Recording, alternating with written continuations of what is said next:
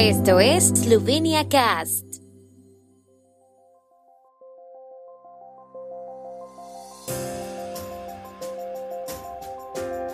Noticias. Ministra de Asuntos Exteriores de Eslovenia de visita en Ucrania. El presupuesto estatal esloveno para los próximos dos años está en fase de preparación. En septiembre inicia la recogida de firmas para el referéndum sobre la ley de la radiotelevisión de Eslovenia. La ministra de Asuntos Exteriores eslovena Tania Fayon visitó hoy Kiev para expresar el apoyo político y práctico de Eslovenia a Ucrania y su pueblo. Fayon se reunió con el ministro de Asuntos Exteriores ucraniano Dmitro Kuleva y ha visitado el destruido barrio de Irpin en Kiev. En Irpin, la ministra y un representante de la Administración Militar Regional de Kiev comprobaron las devastadoras consecuencias de la ocupación y agresión militar rusa. La ministra también depositó flores en el muro que conmemora a los caídos en la guerra del Donbass y rindió homenaje a las víctimas junto con su homólogo ucraniano. El gobierno esloveno ya ha comenzado a elaborar los presupuestos para los próximos dos años, que fue una de las primeras tareas destacadas por Klemen Boštjančić, ministro de Finanzas de Eslovenia.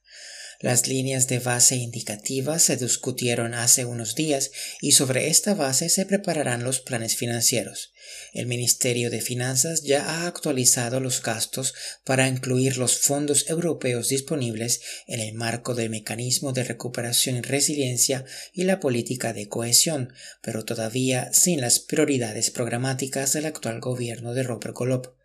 Los debates sobre las líneas presupuestarias sustanciales comenzarán después del 20 de agosto, según el Ministerio.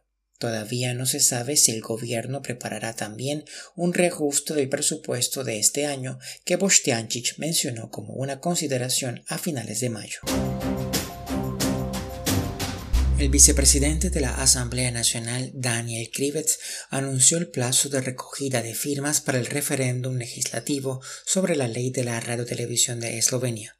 La recogida de firmas puede comenzar el primero de septiembre y el último día para recogerlas sería el 5 de octubre.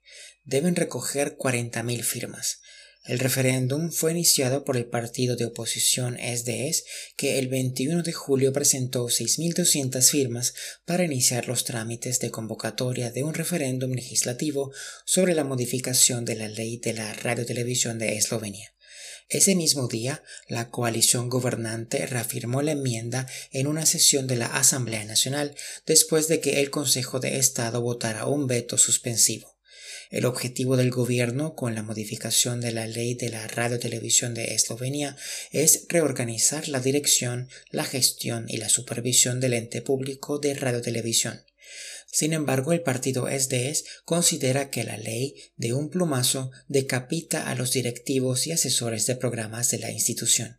El Ministerio de Cultura cree que el partido SDS intenta mantener el statu quo mediante el referéndum. El tiempo en Eslovenia. El tiempo con información de la ARSO, Agencia de la República de Eslovenia del Medio Ambiente. Habrán precipitaciones y tormentas aisladas por la tarde, parcialmente despejado durante la noche en Primorska. Las temperaturas matutinas serán de 14 a 19 grados y alrededor de 21 grados centígrados en Primorska.